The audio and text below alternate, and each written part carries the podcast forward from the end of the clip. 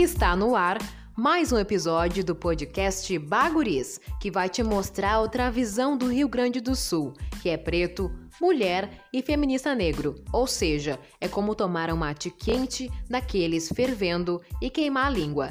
Vai te fazer repensar.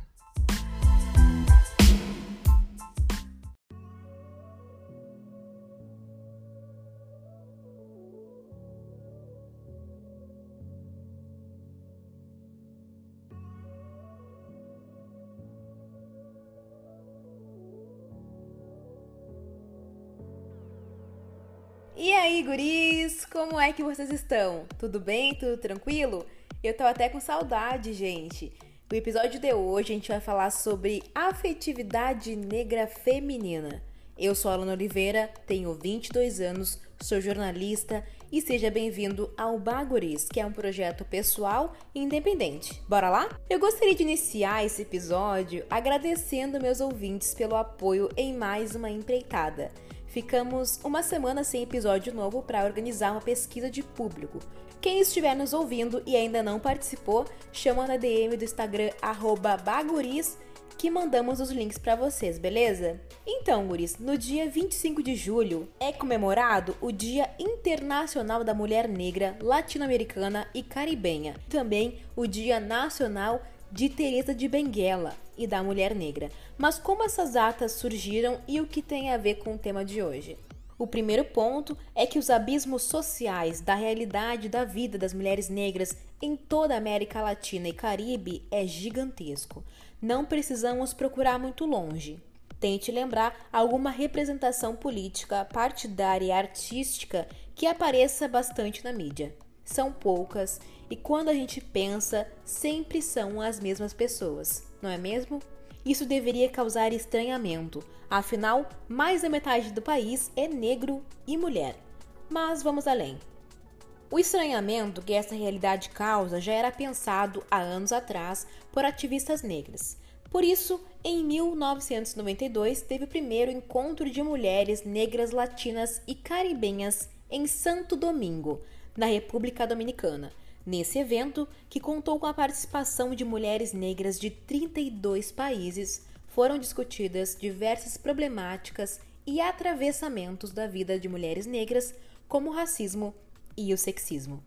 Esse evento foi tão marcante que nasceu a Rede de Mulheres Afro-Latinas Americanas e Afro-Caribenhas. A rede, junto à Organização das Nações Unidas, a ONU, lutou para o reconhecimento do dia 25 de julho como o Dia Internacional da Mulher Negra, Latino-Americana e Caribenha. Entenderam? Anos mais tarde, em 2014, no Brasil, que tem o maior índice de feminicídios da América Latina, a ex-presidenta Dilma Rousseff transformou a data em comemoração nacional. Então, desde 2014, comemoramos em 25 de julho o Dia Nacional de Teresa de Benguela e da Mulher Negra, em homenagem à líder quilombola que viveu no século XVIII e que foi assassinada em uma emboscada. Gente, dados divulgados este ano pelo IBGE mostram que ainda é grande o abismo que separa mulheres negras de outras camadas da sociedade no acesso a serviços básicos e oportunidades no Brasil. Os números de 2019 revelam, por exemplo, que as mulheres negras têm uma média salarial de 56% menor que a dos homens brancos. É R$ 3.138 para eles e R$ 1.394 para elas. Além disso, os lares chefiados exclusivamente por mãe solo e negra estão entre os mais vulneráveis. 13,9% não possui abastecimento de água e mais de 40% está sem tratamento de esgoto. Imaginem essa situação agora no meio da pandemia. Procurem mais informações na página ONU Brasil e no Instituto GL10 e Fundação Palmares. Segundo ponto que foi crucial para a escolha do tema do podcast dessa semana que é um debate que já acontece em movimentos de mulheres negras, as questões afetivas desse grupo. O racismo, ele atravessa diretamente nossa realidade como pessoa e o sexismo como mulher. mas não de maneira separada. E isso diz muito como nós vivenciamos o afeto e como demonstramos ele também. Porque o racismo tem efeitos psicossociais, ou seja, depende da interação entre pessoas para se manifestar. O livro Relações Raciais do Conselho de Psicologia apresenta três efeitos psicossociais do racismo para a vítima.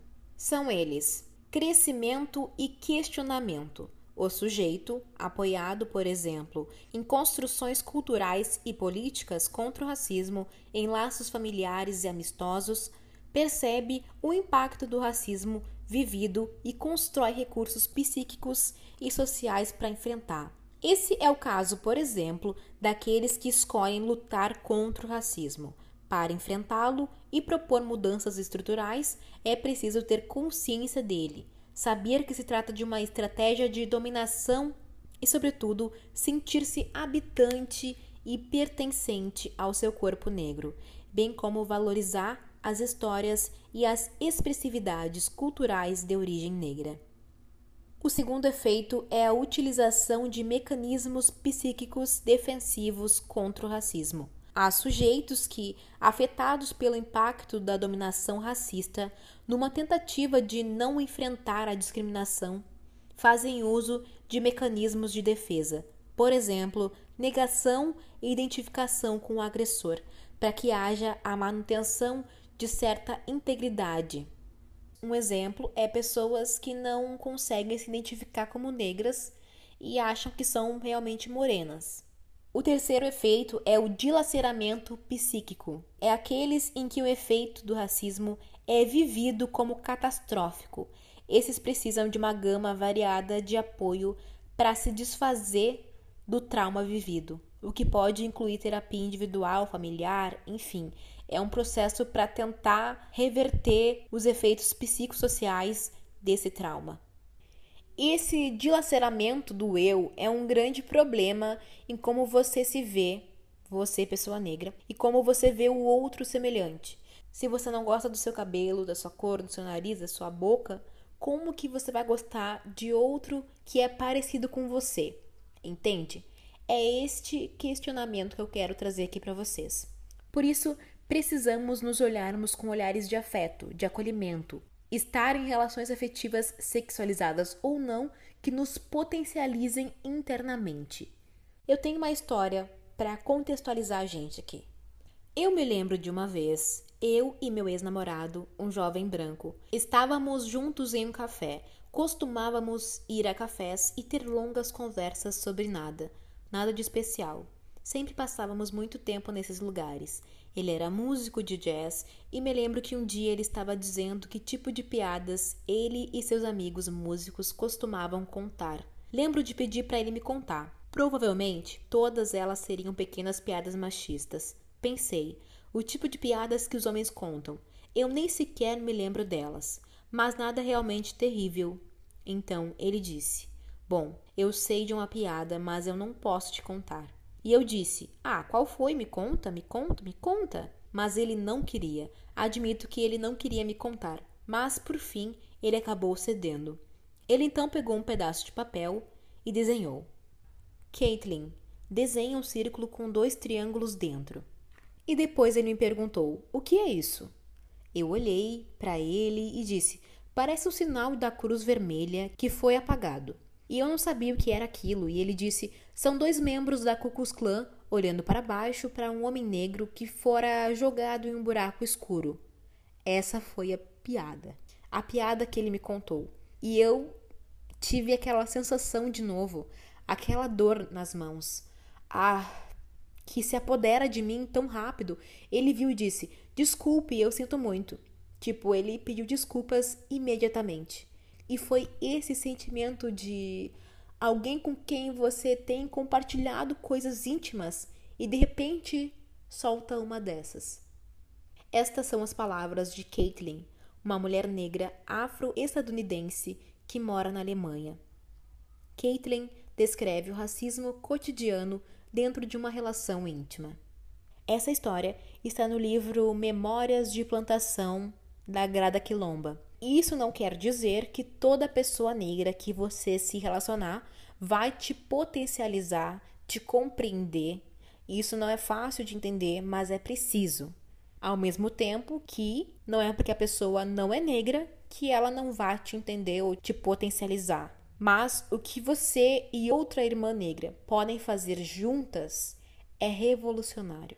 E para conversar sobre afetividade negra feminina, chamamos a Bruna Carvalho, que é uma mulher negra zame, e também porque agosto é o mês da visibilidade lésbica exame. Então, acompanhe essa conversa.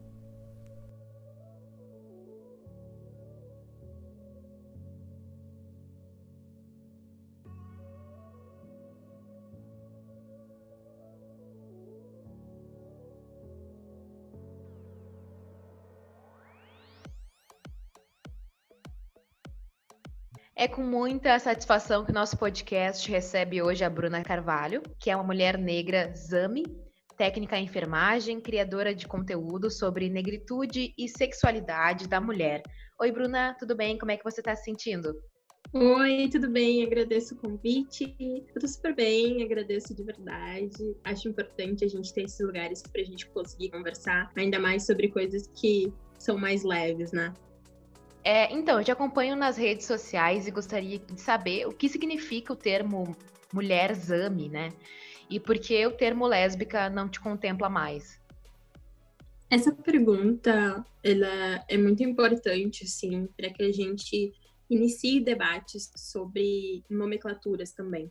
Lésbica não me contempla porque o significado de lésbica vem de uma maneira ocidental de pensar, e também vem de um significado de uma poetisa branca que foi para uma ilha que se chama Lesbos e fez um harém de mulheres brancas. E a partir disso, Audre Lorde traz uma nova perspectiva para a gente sobre Zami e sobre ser uma mulher que se relaciona afetivamente, não só sexualmente, com outra mulher, com toda a potencialidade que é. Então, Audre Lorde traz na bibliografia de Zami o termo Zami que a gente começa a pensar e que o significado é mulher que trabalha com outra mulher como amiga e amante.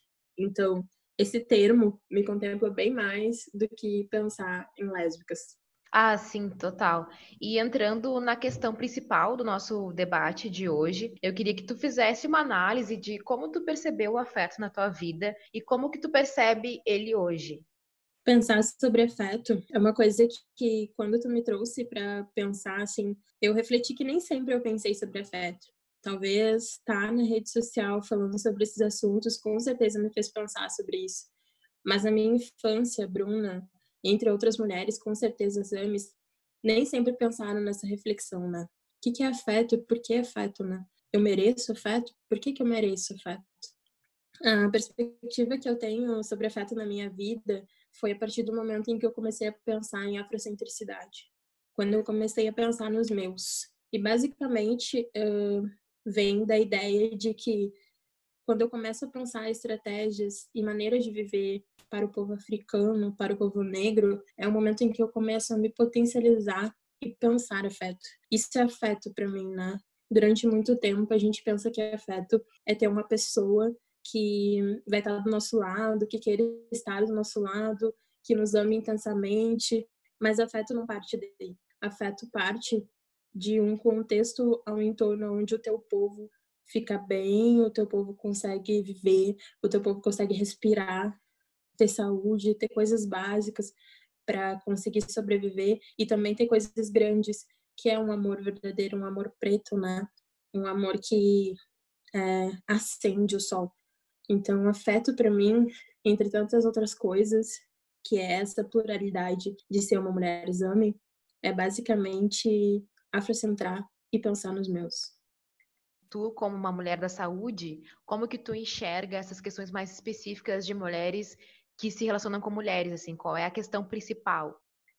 Quando eu penso sobre mulheres efetivamente, assim, sendo da área da saúde, afeto é você se relacionar não só sexualmente com essa mulher, né? Não é você só simplesmente estar tá ligada à parte física de tudo isso, mas também você entender os processos que essa mulher passou para poder amar. Então, acho que a questão principal, além do que a gente tinha falado, é a gente começar a pensar em saúde, né? Em saúde na sua totalidade. Então, eu, como da área da saúde, penso que a gente pensar sobre todas as dimensões de afeto e afim, e sendo uma mulher lésbica, exame, no contexto de saúde, é a gente pensar na saúde física, mental, integral dessa mulher, né?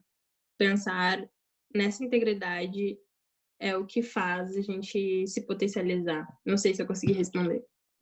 Sim, Bruna. E de que forma a gente consegue demonstrar afeto nesse lugar de não afetividade? Como é que a gente consegue romper esse ciclo? Romper esse ciclo começa a partir do lugar em que a gente não parte mais do Ocidente. Então, num lugar que nos é negado afeto, desde o momento em que a gente sai na rua, é a gente conseguir tirar esses olhares pra gente que ficam quase 100% ligado assim ao estereótipo da mulher negra, né? E essa mulher negra exame mais ainda, né? Estereótipos são marcadores pra gente. Eu falo também de um contexto de mulher exame que não se veste com roupas femininas, então pensar afeto para mim na minha vivência foi bem difícil, porque muitas vezes na rua eu sou confundida com os meus irmãos negros e viver nessa realidade onde uma sociedade tenta nos matar a todo momento é, a gente não partir dessa realidade. Acho que a partir do momento em que a gente sai desse contexto de que o Ocidente quer nos colocar como não seres humanos, né? Fanon fala sobre isso, o lugar que nos é negado de ser seres humanos sujeitos de pensar. É, quando a gente não parte mais disso, quando a gente começa a pensar de afeto. Para mim foi assim, estar numa sociedade que eu andava na rua, me sentia com medo de morrer, me sentia com medo de ser agredida, andar de mãos dadas com a minha parceira. Foi um momento que eu pensei que esse afeto era me negado, de que eu não era sujeita, de que eu não seria um ser humano. Mas quando você sai dessa visão ocidental, com certeza é, é uma das melhores estratégias de a gente pensar afeto na efetividade, né? De a gente conseguir trazer contextos e potencialidades que são importantes para a gente conseguir sobreviver. Sim, e ao meu ver, Bruna, também tem a questão do racismo, que tem a proposta e a intenção de nos separar enquanto mulheres, enquanto pessoas pretas, né? E uma das formas que dá para a gente perceber isso é através da rivalidade feminina. O que que tu acha sobre isso?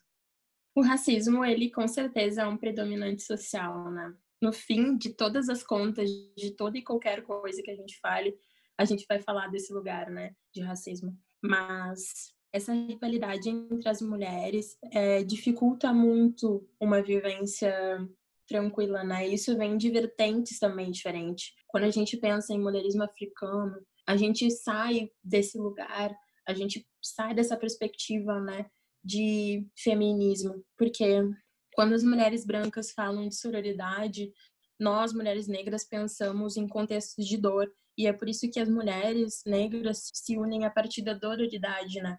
E quando a gente parte desse princípio, a gente precisa pensar que, independente da nossa sexualidade quanto mulher negra, independente é, de onde você esteja, você causa dor em mim, automaticamente você causa dor em você. Nós estamos unidas por uma por algo muito maior. Então, é importante que a gente consiga pensar nas perspectivas. Bruno, tem como explicar pra gente o conceito de dororidade, onde ele surgiu, como que ele se aplica? Esse conceito de dororidade, ele vem sendo construído por mulheres negras pensadoras, mas principalmente ele vem por Vilma Teresa, desculpa, Vilma Piedade. Ela fala num livro junto com Márcia Tubiri, isso que eu estava procurando, sobre esse conceito de que sororidade não nos encaixa na gente, né?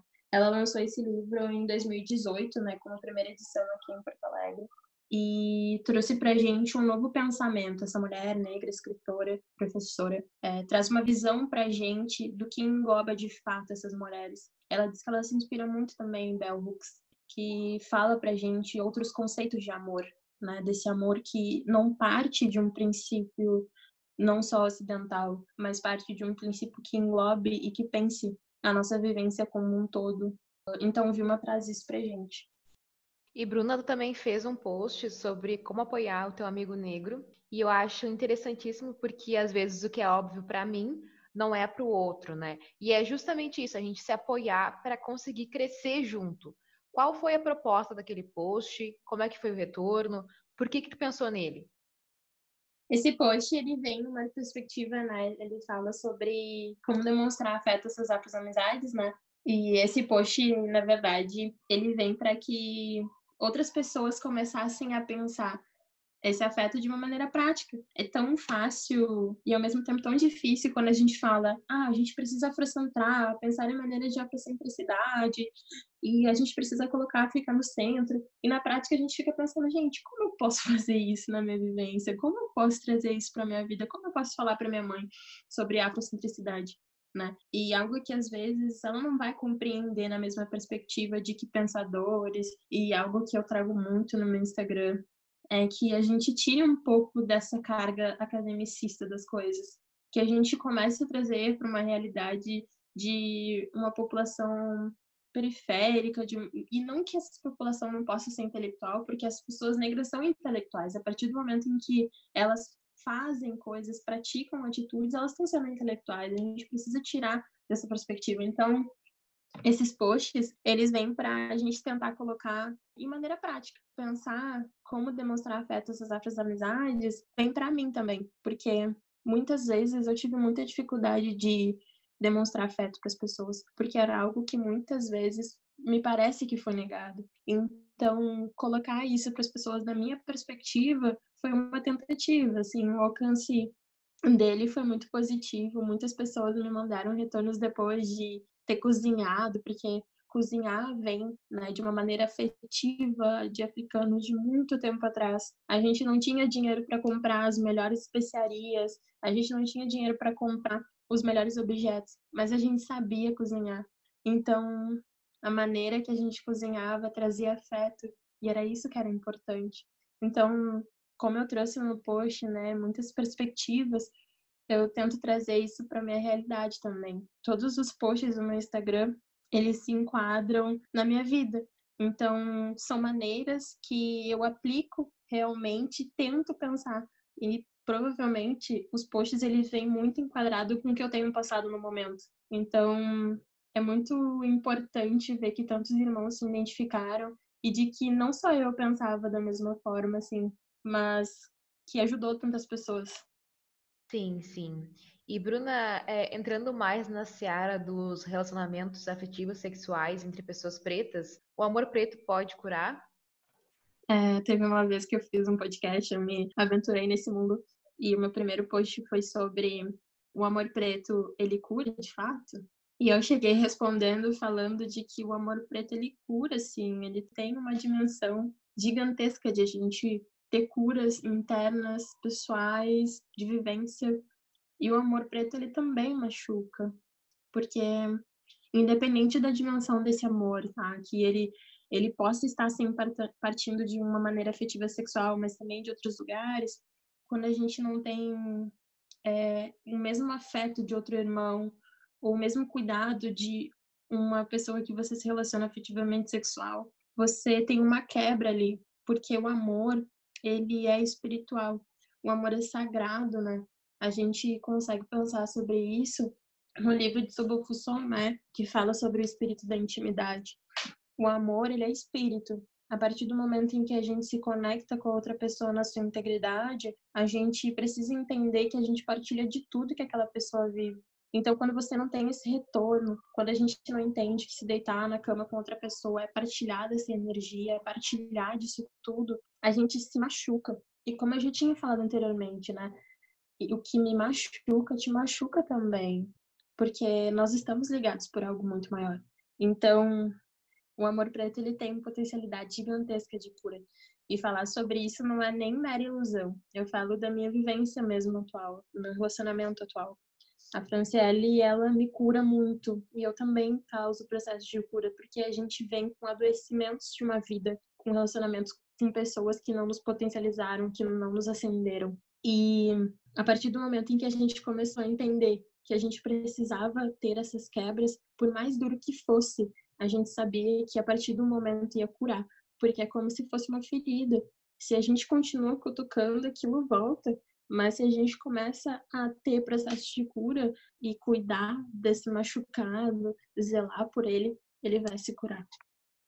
Eu acho que também se enquadra, Bruna, na tua fala, o processo de escuta do outro, né? Da gente ser esse ombro para essa pessoa.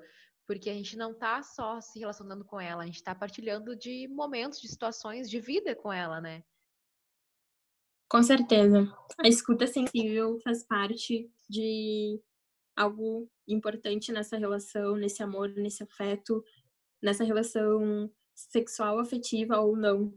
A escuta sensível, ela cura e a gente escuta isso em muitos, muitas pessoas que falam sobre afrocentricidade. É algo que eu vou falar muito aqui, porque quando você se baseia nisso, você tem outras perspectivas, né? Escutar o outro partir de um lugar de respeito, partir de um lugar de, de algo que muitas vezes a gente sempre foi o ombro das pessoas, né?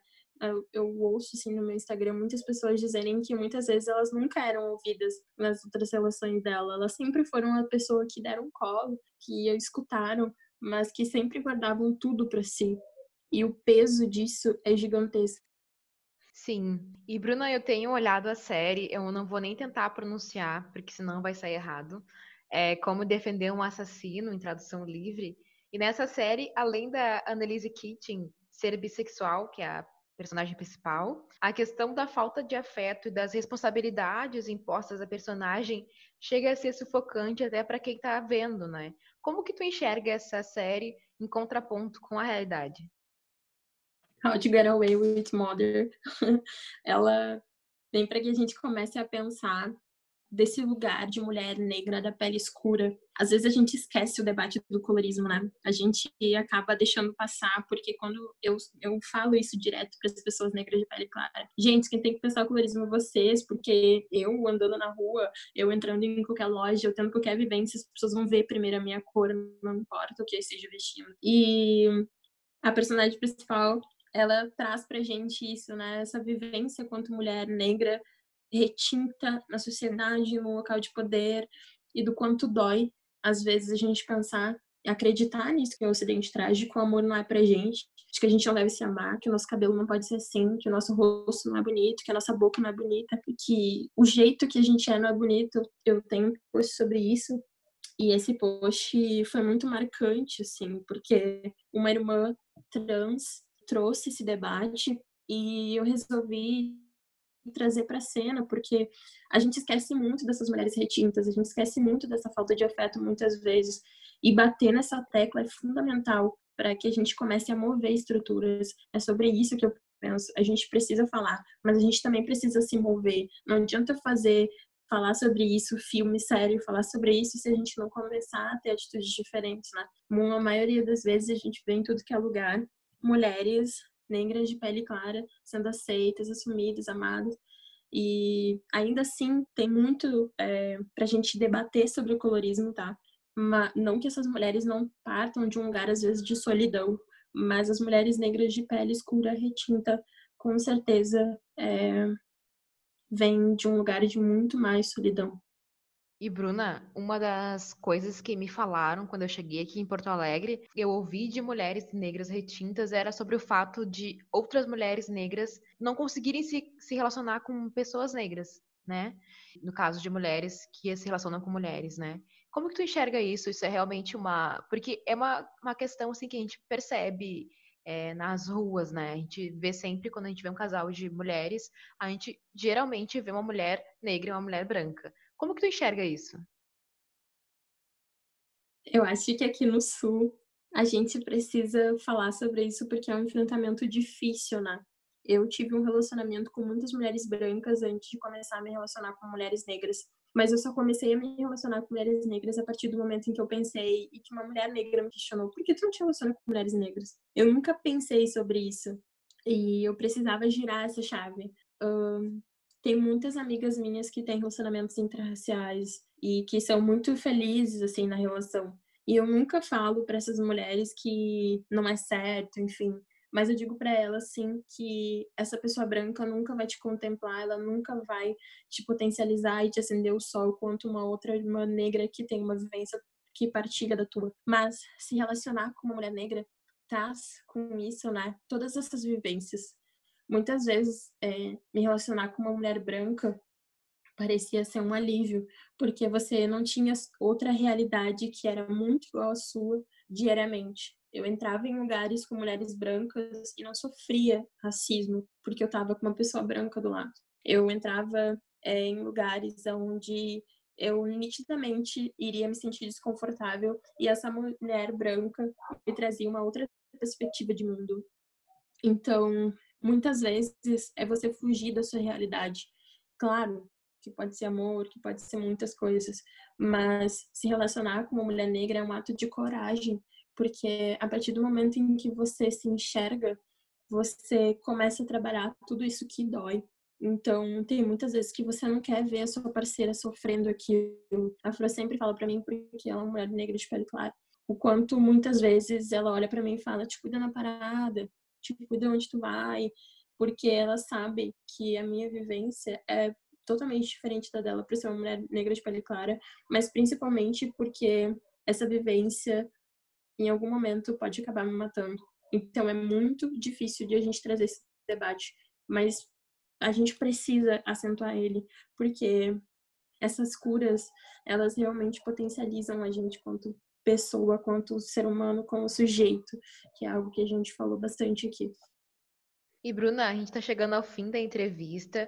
Eu gostaria que tu deixasse um recado para as pessoas que estão nos ouvindo, também recomendar livros, filmes, para quem quiser saber mais sobre esse assunto.